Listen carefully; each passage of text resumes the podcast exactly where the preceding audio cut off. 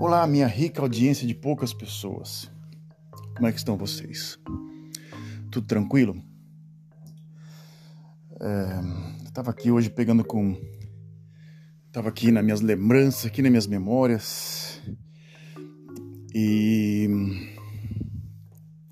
Me veio uma frase, uma vez, uma aula na universidade, na, acho que foi na USP ou na, ou na na, na, universidade que eu me formei, foi na Unisantos. Um professor soltou, foi na, foi na Unisantos, acho que o professor soltou assim: Olha, você pode falar o que você quiser. Tem um provérbio chinês que diz o seguinte: que a última coisa que aparece e que confirma o fato é a verdade. Então, quando a verdade ela, ela surge, não tem como distorcê-la, porque é, o, é a última coisa que sempre surge. Então, você pode contar o que você quiser e de repente um fato que consta como um fato verídico mostra com que aquilo que já aconteceu por contaram diversas vezes não tem como mais distorcer porque aquele é o fato em si. É uma coisa muito complicada, mas quando aparece o fato, você pode escrever o que você quiser, pode fazer o que você quiser, criar qualquer teoria de, de, é, de essas teorias loucas que, que surgem agora, tentando distorcer a realidade e ela é dificilmente é distorcida. Bem, como é que vocês estão aí? Meu nome é Frederico Ilec, aqui do podcast Delírio. Se você está nesse 1 minuto e 46 segundos de, de podcast, o que, que eu vou comentar hoje com vocês? É, e eu vou tentar filosofar um pouco em cima desse, desse tema. Ambiente político dentro e fora de casa. É bom comentar sobre isso em tempos de, em tempos de polarização.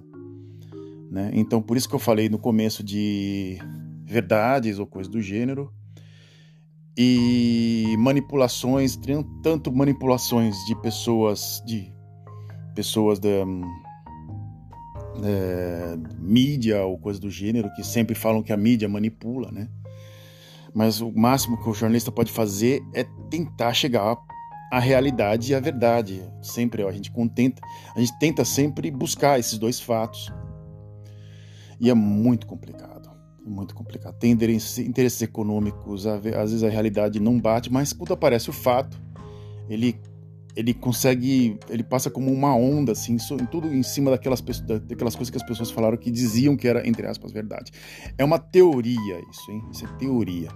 Lembre-se que eu estudei, meu mestrado era em cima de filosofia, né? Eu tive que, eu estudava essa parte de construção de realidade, principalmente foi o meu mestrado era baseado num bairro chamado Dique da Vila Gilda, em Santos.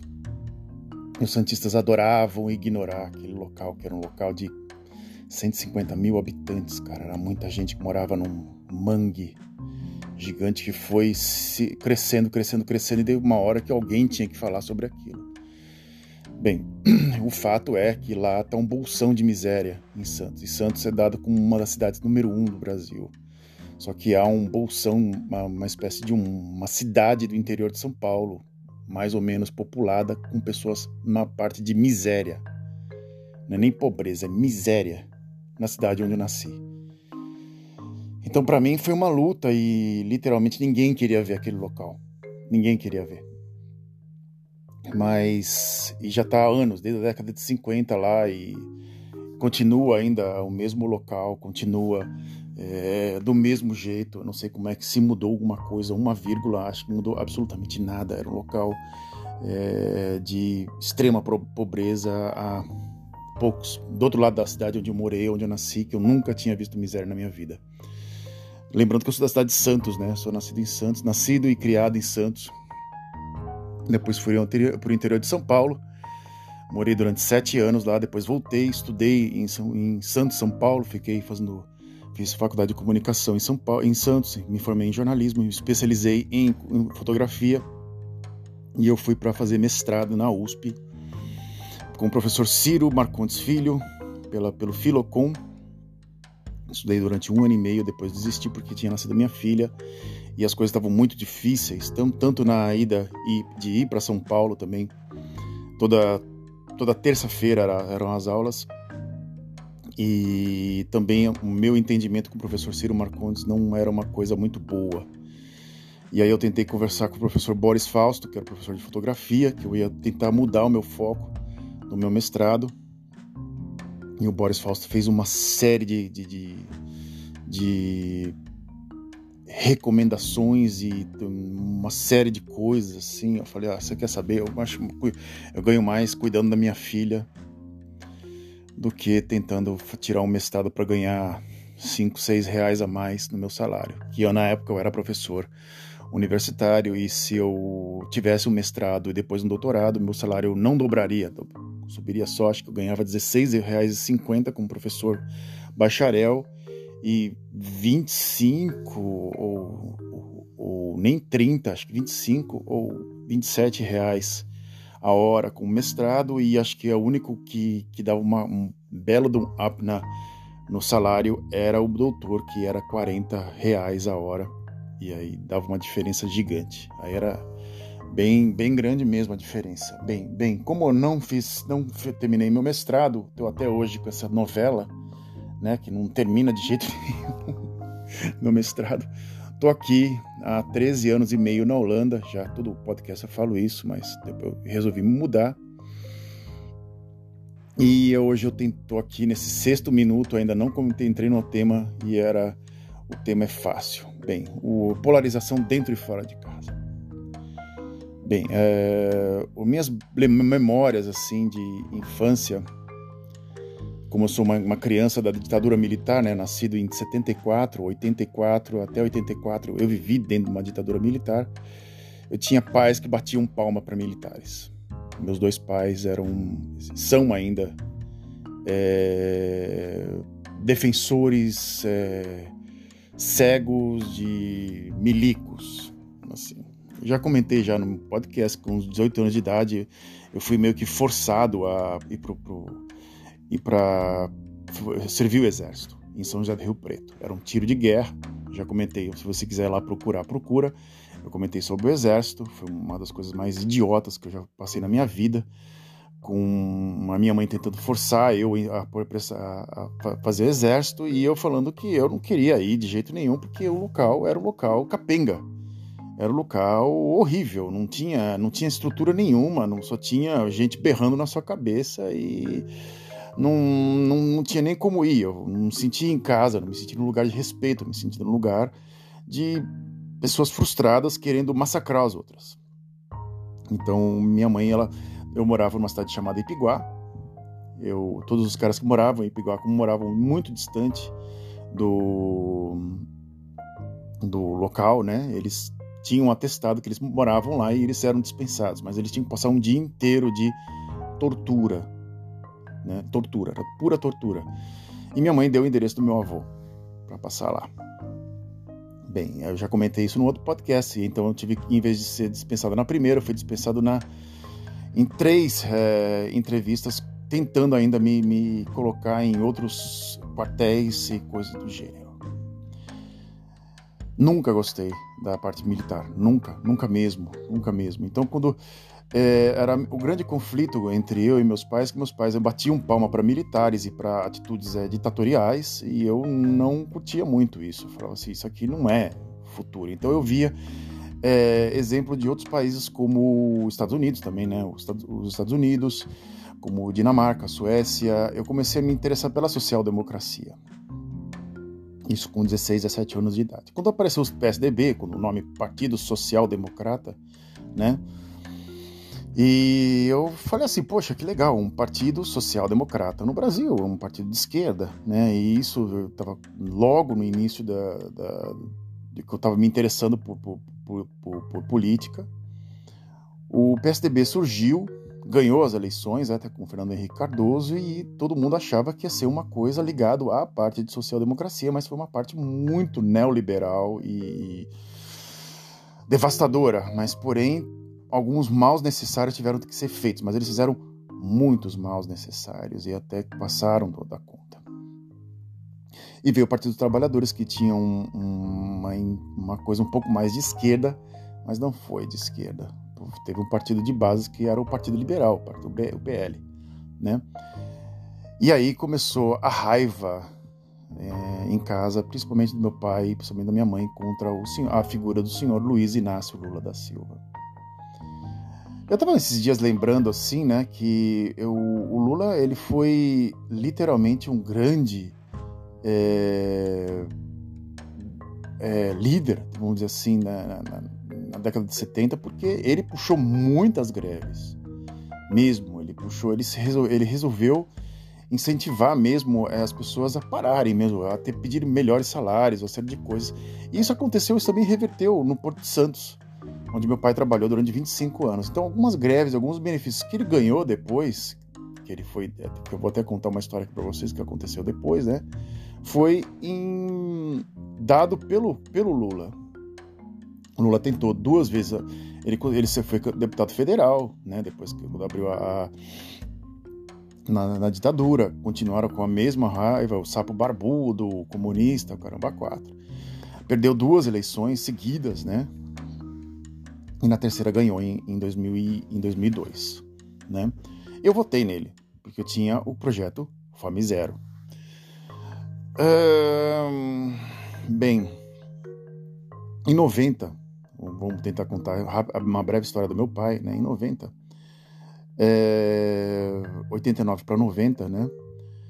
Ganhou um presidente chamado Fernando Collor de Mello. Também acho que comentei também num dos podcasts. E ele entrou com, com a mesma intenção do nosso querido Bozo, que está agora na, na, na, na, presidência, tentando mudar tudo, que ele não era establishment, que ele era um outsider, e etc, etc, etc. Ele tinha um pouco mais de formação, um pouco mais intelectual, vamos dizer assim, falava inglês, é, era um pouco mais viajado, era um cara de classe média alta, de, de pais, pais ricos, família extremamente mafiosa de Alagoas e etc, etc. Ele colocou uma equipe completamente louca de, de ministros ou coisa do gênero, né?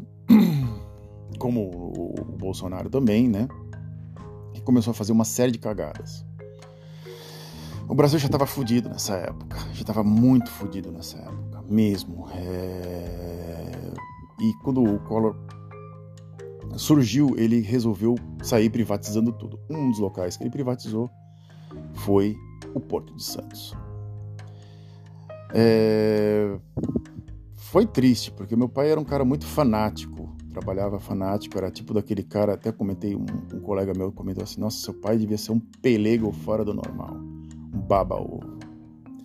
Eu acho que sim, porque é, dá, me dá nó na garganta falar isso, porque é meio um pouco vergonhoso. É, era um cara que trabalhava de segunda a segunda no Porto, durante muitos anos. Sim, ganhou muito dinheiro, porém é... não era um cara que questionava, era um cara que obedecia ao chefe, era o que o chefe falava, ele vestia a camisa, que os caras que estavam abaixo dele jogavam uma areinha em cima dos caras assim. Não tinha nenhum tipo de respeito por pessoas com, de nível um pouco mais baixo. Era sempre as pessoas mais altas que ele, ele tava lá no saco, babando o ovo né? Chegava até a ser patético algumas relações. Eu cheguei até a ir nos churrascos, é, no qual meu pai é, levava os colegas dele e era um, uma coisa um pouco estranha, a relacionamento entre ele e, os colegas dele, né? Aquele cara duro, aquele cara é, em casa que falava pouco e que sempre vivia com a cara enfiada num, ou num jornal ou num, ou num jornal, né, de vendo lá a parte de classificados ou economia e também num noticiário da televisão, virou uma espécie de um babaca com o apelido de mãozinha entre os colegas me passava muita contradição isso, sim, sabe? Não me passava também muita seriedade. Era uma pessoa séria dentro de casa e uma pessoa não muito séria fora de casa. É... Trabalhava e aí um dia o carro dele apareceu totalmente riscado, totalmente riscado depois de uma greve. É... Não furava greve, um tio meu furou greve, chamado, é, chamado é, agora não me lembro o nome dele, furou greve e apareceu na capa do jornal né? E algumas coisas assim que não condiziam muito com a realidade que estava acontecendo lá de fora mesmo. Até que um dia meu pai resolveu se relacionar com um político chamado Benedito Furtado em Santos. Ele tinha uma videolocadora perto de casa e ele era vereador. É, e não, ele era sindicalista, depois se tornou vereador. Né? Uh, Furtado, Deus do céu, Furtado na terra. Ele era amigo do Benedito Furtado. O Benedito Furtado tinha uma locadora, a gente, ele comprou um videocassete para tentar alugar os filmes. Eu aluguei filmes pra caramba, de falar a verdade, assim. Na nessa locadora assisti um dos, todo, praticamente todos os clássicos que tinham na época, até os filmes ruins e filmes. Ah, foi dali que começou minha, minha, minha paixão por cinema, né? E de repente passaram-se anos assim, eu não sabia que partido que esse cara era, o que, que ele fazia, ou coisa do gênero, né? A gente depois se mudou para o interior de São Paulo e continuei quando eu voltei, né? Alguns amigos meus, anos depois, isso no ano de 2002 ou 2003, foram fazer estágio com o vereador Benedito Furtado. E aí eu cheguei à conclusão de que o Benedito Furtado era do PCB, Partido Comunista do Brasil. E que meu pai era grande amigo do cara, mesmo meu pai sendo um cara da Arena, do Partido da Arena, partido de direita, um cara pró-ditadura, um cara, é, vamos dizer assim, é, totalmente de extrema direita em termos de comentários, em termos de política, em termos de ação, tudo. Isso, isso mostrou nele depois que ele começou a apoiar, achou a cara metade dele, que é o senhor Jair Messias Bolsonaro. Literalmente a cara metade dele apareceu me chocou mesmo. Quando eu soube, falei: peraí, esse cara é do PCB. Por que, que meu pai falava, não, PCU, PCdoB, PSOL? Esses, ele falava praticamente a mesma coisa que o Bolsonaro falava, com o mesmo tom ignorante em casa. Eu entrei na faculdade, comecei a entrar em contato com pessoas do Partido Socialista e comecei a ver um, uma coisa um pouco mais ligada à parte social e não à parte é, liberal, a parte de empresas. E eu comecei a me gostar muito desses projetos, mas os projetos, alguns projetos não não eram eram um pouco vazios, um pouco não tinham tanta não tinha tanta hum, ação.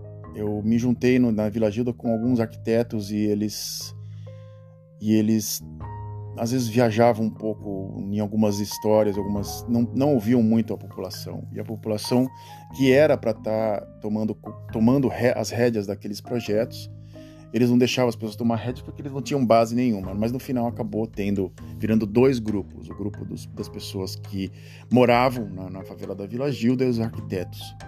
Acabou dividindo isso.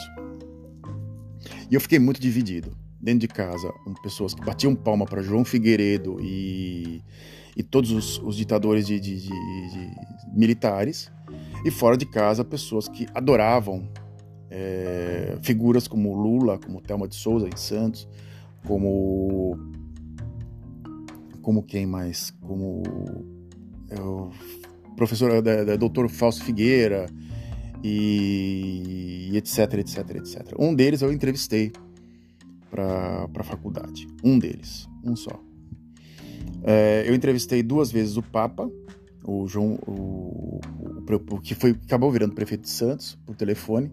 Né? Ele era presidente do Detran, eu entrevistei ele por, por, por telefone. Foi uma entrevista muito boa e didática em, em si, né? É, sobre a questão do, dos motéis em perímetro urbano, né? Cara muito educado, muito educado mesmo. É, e depois acabou se tornando prefeito de Santos pelo PMDB, né? Depois do, do Beto Mansur e alguns outros vereadores. Um deles, Fausto Figueira. O Fausto Figueira tinha uma clínica ou, ou uma coisa, eu não me lembro o que, que ele tinha, na é, acho que no centro de Santos. Né? Isso me, esse, esse fato assim, me, me constrangiu um pouco, assim, vamos dizer assim. É, eu ia conversar com ele, não me, me pergunte por que assunto que eu ia conversar com ele ou coisa do gênero. E eu marquei uma entrevista com ele pelo fato dele ser uma, uma pessoa muito famosa entre os professores e alunos, né? Eu tinha que entrevistar ele de qualquer jeito. Falei, tá, ok. Fui entrevistar o professor Fausto Figueira, professor doutor, né, do Fausto Figueira. E no que eu entrei, ele estava no computador se fazendo, estava trabalhando. E eu comecei a perguntar umas coisas para ele e começou a me responder, mas me respondeu de uma, uma forma muito, muito, muito padrão, muito standard. Não estava com muito interesse em responder as coisas para mim com muita, com muita vontade.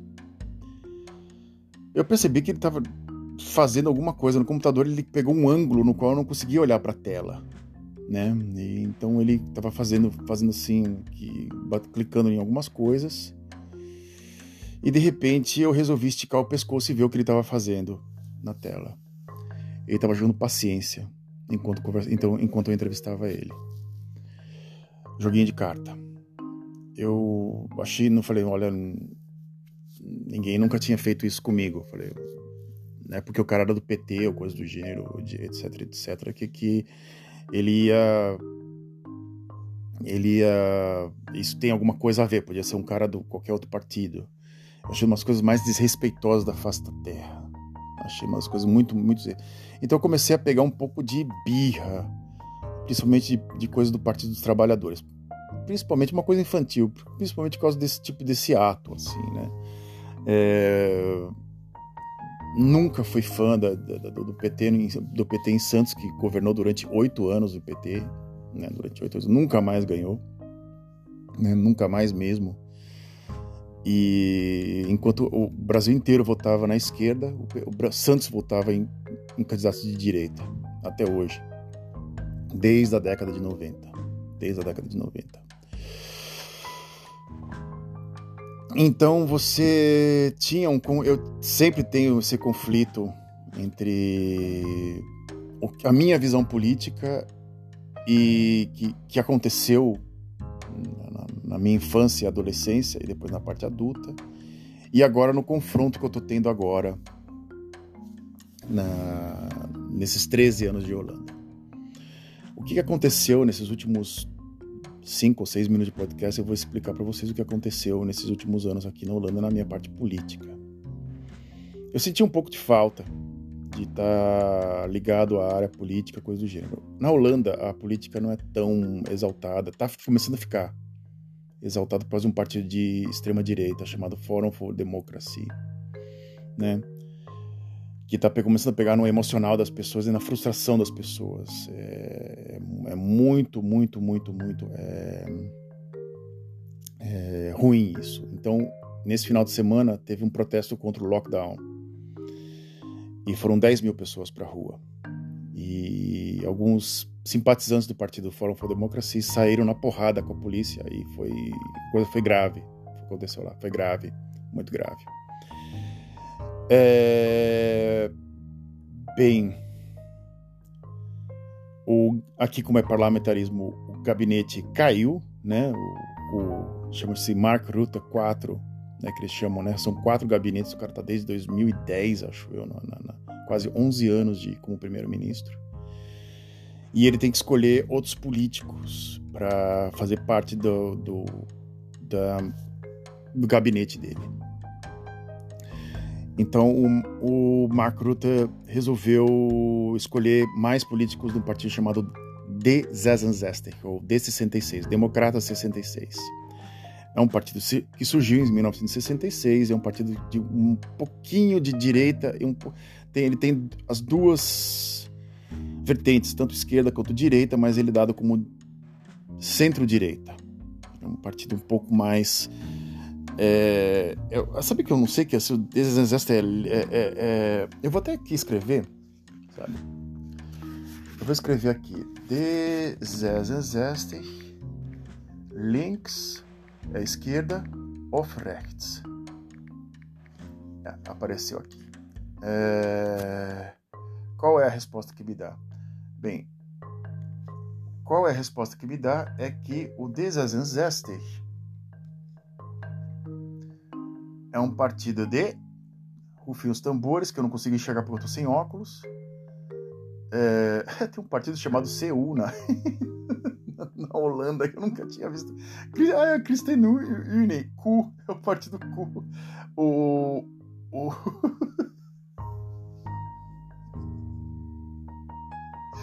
Ai, caraca! O Desasesester é um partido de centro-direita, é quase partido